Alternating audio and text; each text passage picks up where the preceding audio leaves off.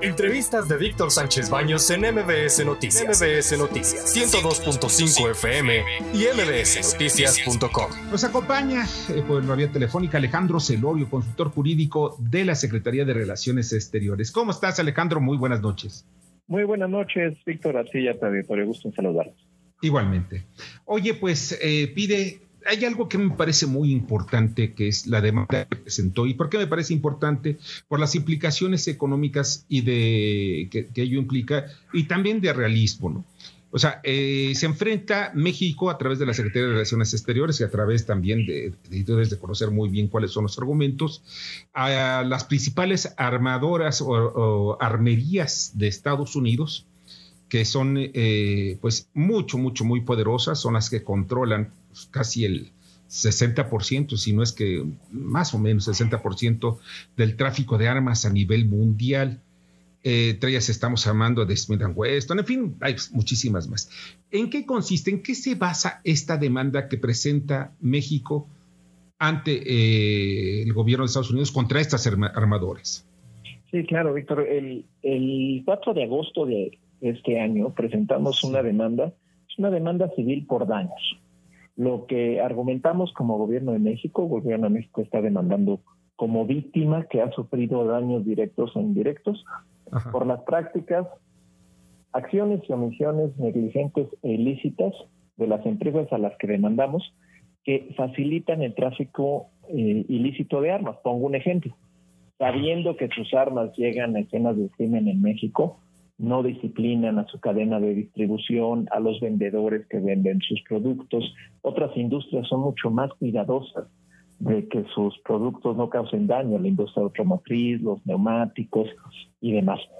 Estas empresas sabiendo que sus productos los utilizan los cárteles de la droga en México, esas armas no se venden aquí legalmente, 60% eh, o más de las armas traficadas a México provienen de estas empresas no toman ninguna medida para impedir que prestanombres compren armas, que se hagan ventas múltiples, que sean ventas afuera del inventario. Muchas acciones negligentes que pudiendo saber y evitarlas no lo hacen y prefieren el beneficio económico a costa de la vida y la seguridad de los mexicanos. Es una demanda civil por daños donde le decimos lo que haces y dejas de hacer a mí me causa un daño.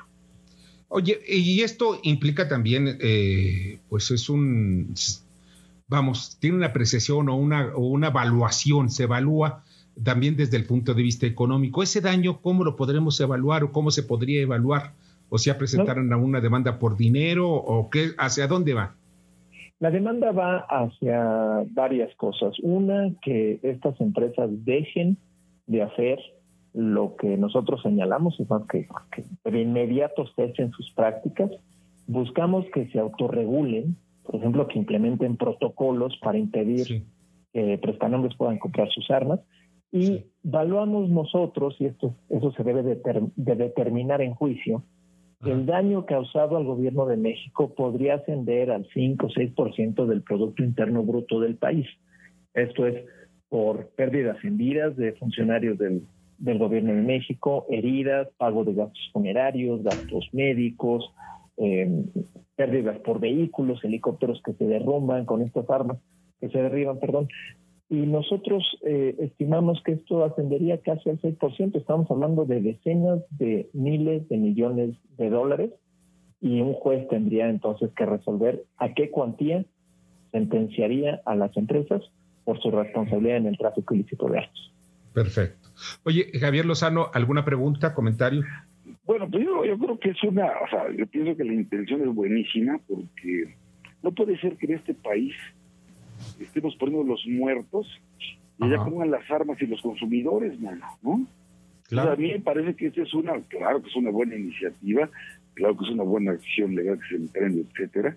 No estoy seguro si la vía de la acción civil sea la idónea, a mí me parecería que tendría que ser más un compromiso de alto nivel de carácter político entre jefes de Estado, decir, a ver, cabrón, tú quieres que yo controle aquí a los cárteles de la droga y todo lo que está pasando en mi país, el trasiego y todo lo que, lo que eso implica, bueno, pues tú también me detienes todo este tránsito está llegando de armas totalmente ilegales a mi país con lo que están matando a la gente, ¿no? O sea, sí me parece que, que digamos, no estoy tan convencido que la acción estrictamente jurídica desde el punto de vista civil alcance para lograr el objetivo. La intención es buenísima y sí me parece que son unos cínicos los gringos. De carajo, insisto, ellos son los que se fuman todo, se meten todo. ¿no? Y nosotros estamos, por, no, de veras. No, no, no, sí tiene razón. Lo que pasa es que me da risa es algo. Y nosotros estamos poniendo los muertos. Sí, y lo que da risa es otro aspecto que a mí me parece muy importante.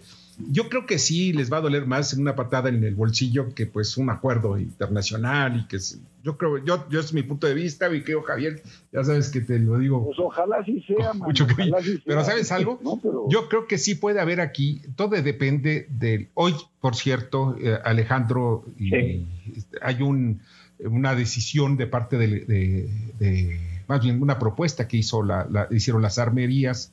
Eh, ¿Cómo se llama? ¿Armerías es el nombre correcto? O armadores de, de, armas. Así es. Bueno, pues presentaron que se desestime, al juez le dicen que se desestime la demanda, ¿por qué? Por, ser, por no, no tener las, eh, eh, los fundamentos, los fundamentos jurídicos. Eh, y esto, pues esto es muy importante porque no tiene fundamentos jurídicos según los, los fabricantes de armas. El juez vamos a ver qué es lo que decide, ¿no? El poder político que tienen estos señores allá es como los sí. también. O sea, es decir, sí tienen un poder brutal, brutal. Sí, ¿cómo no? O sea, tan, tan importante que los presidentes llegan a pues sentarse y los, los, los llegan a, a, a, cambiar de opinión, sobre todo cuando les dicen, ¿saben qué? Pues vamos a regular la, la venta de armas y aunque se lo dejan algunos gobernadores, siguen siendo las armas las que están las que las que siguen imperando, por ejemplo, el caso de Texas. Pero Víctor y Javier, Bernardo, este, este, concepto, las armas son un, un algo que también depende de la seguridad nacional. Estados Unidos es un país que constantemente está en conflictos bélicos. y esto me lleva a la siguiente reflexión y bueno, quisiera hacer esta pregunta. ¿Cómo podemos nosotros blindar nuestras fronteras debido a que sabemos que hay flujo no solamente de armas, no solamente de personas, no solamente de drogas, de todo tipo de flujo que tenemos y de y movimientos en las fronteras.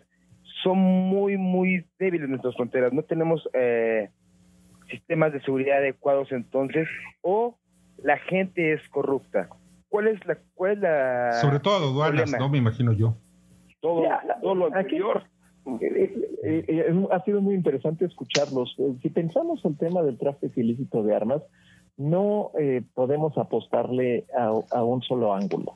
Por décadas hemos tratado de eh, avanzar con el gobierno de los Estados Unidos y hasta por cierto punto es frustrante que nos diga, bueno, pues eh, es lo que hay, ¿no? Vamos a seguir trabajando, pero pues el comercio es legal. En México tenemos una tienda o una oficina de la Sedena para venta de armas con un calibraje muy, muy restringido. Mientras que en Estados Unidos tenemos decenas de miles de tiendas y de manufactureras de armas. Entonces, avanza de un lado las conversaciones bilaterales, eh, vamos bien, en el nuevo entendimiento bicentenario hay nuevas acciones de coordinación. La semana pasada el presidente López Obrador habló con sus homólogos de Canadá y de Estados Unidos para atender esto de una manera coordinada y colectiva. En Naciones Unidas hoy el canciller llama la atención de los países para que juntos, al lado de las empresas del sector privado, busquemos la forma de evitar el tráfico ilícito. Y lo que hace este litigio es entrarle por un ángulo que no se había explorado, es el de las empresas. Entonces, juntos, todos estos como una pinza, vamos a tratar de atender en la mayor medida este problema. Ahora, la cuestión de las aduanas, podríamos apostarle todo a las aduanas, pero por ser un tránsito ilícito, eh, pasan por túneles, pasan separadas por piezas. La cuestión no es eh, restringir el tránsito nada más.